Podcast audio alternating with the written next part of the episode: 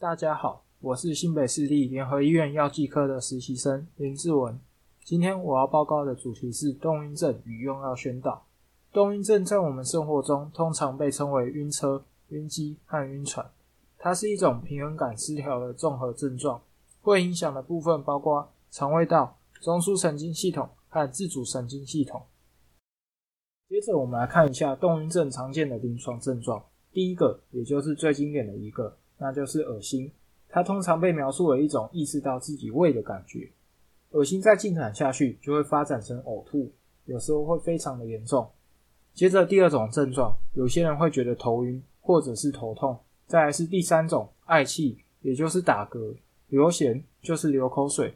第四种，出汗，脸色苍白。第五种，全身不适。第六种，过度换气，有些人甚至会因为这样而感到呼吸困难。以上这几种症状通常会在连续接触三十六到七十二小时之后消退，代表说你的大脑已经开始习惯这个晕车的感觉，就比较不会让你的身体这么的不舒服。接着我们来看一下为什么会产生动晕症。动晕症它其实不是一种疾病，而是一种生理形式的反应，而且可以在所有人的身上诱发出来，只是每个人的敏感度有着巨大的差异，有些人只要一点刺激就会晕，有些人则很难引起。从根本来看的话，动晕症的起因是源自于大脑。我们的大脑无时无刻都在对我们身体的空间位置做出预估和判断。它主要的来源依据有三种：第一个是眼睛的视觉讯号，第二个是内耳里的前庭系统，第三个是本体感觉。那在正常情况下，这三种讯息它们所描述的结果会是一致的，我们大脑可以很顺利的做出判断。但如果这三种讯息彼此矛盾，描述的结果不一样时，我们的大脑就会产生感觉冲突，而这种冲突就是我们动晕症症状的基础。打个比方好了，假如说我今天在一艘船上看着一幅画，我的视觉系统就会告诉我的大脑说，我现在是静止的，但是我的前庭系统可能会感觉到我的身体正跟着船的摇晃运动。那这时候这两种讯息就会产生冲突，我们就可能会有一些晕车的症状产生。接着我们来看一下风险因子。到底有哪些人比较容易晕车呢？第一个就是女性，再来是年龄。在年龄的部分，两岁以下的小孩非常特别，他们通常对动晕症会有抵抗力。那这部分的原因可能是他们的视觉跟体感讯息还不成熟，大脑多以前庭系统的讯号作为判断依据，不容易受到其他讯号冲突而产生影响。还有另外一个原因就是，两岁以下的小孩在旅途中多是维持躺着的姿势，因此也比较不容易晕车。而小孩两岁之后，晕车的几率就会开始慢慢升高，到九岁达到高峰，但是过了九岁之后又会开始下降。再来是遗传因素，下一个是偏头痛。如果你本身是偏头痛的患者的话，你就会比较容易晕车。那也因此这边有一个点要注意，如果你以前不会晕车，但是最近突然变得容易晕车的话，可能就要小心有偏头痛的问题产生。接着是荷尔蒙因素。经期妇女以及孕妇因为荷尔蒙比较旺盛，所以特别容易会晕车。再来是心理预期，如果你一直觉得你会晕车，你的心理就会影响生理，发生晕车的可能性就会比较高。接着是运动类型，低频的运动，像是坐船或坐飞机那种稍微的摇晃，它也比较容易引起动晕症。最后是身体姿势，如果我们采用仰卧的方式，也就是正常睡觉的睡姿的话，可以减少动晕症的发生。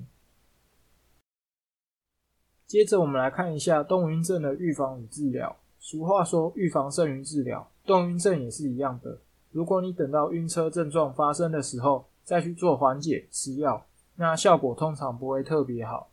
因此，我们会把重心放在事前的预防上。这部分我们可以分成三个面向来看：第一个是环境改变，第二个是补充和替代疗法，第三个是药物治疗。那一般比较轻微的患者，我们会建议他们采用前面两种方式来做缓解，除非真的非常严重的不适，我们才会考虑来使用药物做治疗。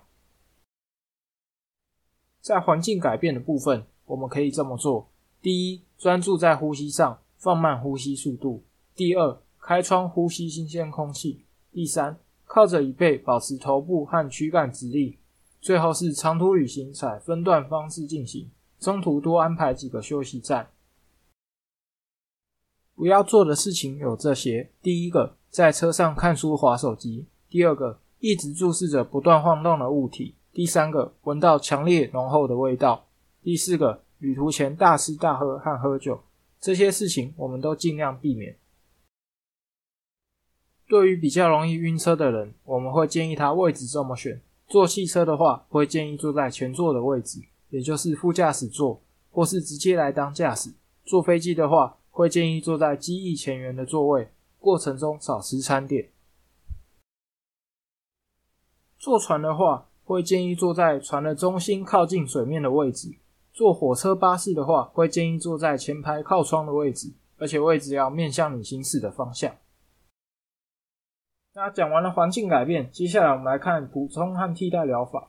如果你本身是比较容易晕车的人，你身上可以备着一两颗姜糖，或者是准备一壶生姜茶，它可以帮助你减轻晕车的恶心感。如果还不行的话呢，我们还可以透过穴道按摩来做呼舒缓。那穴道在哪里呢？我们可以伸出一只手，然后在距离手腕下方三指宽的地方，我们用力往下摸，你会感觉到两条筋，而在这两条筋的中间有一个穴道，叫做内关穴。晕车的时候按压这个穴道，可能可以降低晕车的不适感，但不一定是每个人都有效。如果前面几种方法都还是没有办法很有效的缓解晕车的不适，我们接下来就会来考虑使用药物。目前市面上研究的最好，而且最常用的选择是冬凉荡碱贴片以及抗组织胺药品。那冬凉荡碱贴片的成分是贴片剂型的 scopolamine，很适合长时间的旅途，像是搭乘长程班机或是远洋航行。抗组织胺药品的话，它的药效作用时间相对的比较短，而且容易有镇静的作用，但是它的药效起效时间也比较快，成本较低。那为什么这两种药品可以帮助我们减缓动晕症的不适感呢？主要是因为我们大脑在判读我们身体的位置讯息时，前庭系统的讯号扮演着很重要的角色。而这两种药品可以有效地降低我们前庭系统的敏感度，也有一些止吐的效果。不过相对的，也会产生一些其他的副作用。接着我们来看一下一般晕车药常见的用法。目前市面上大部分口服剂型的晕车药都是建议在搭车前三十分钟到一小时服用，贴片剂型会建议在搭车前四小时贴于建议处，通常是在耳朵后方无毛发的皮肤上。不过最主要的大原则还是要教给大家，一切用法用量以药物的仿单说明为主。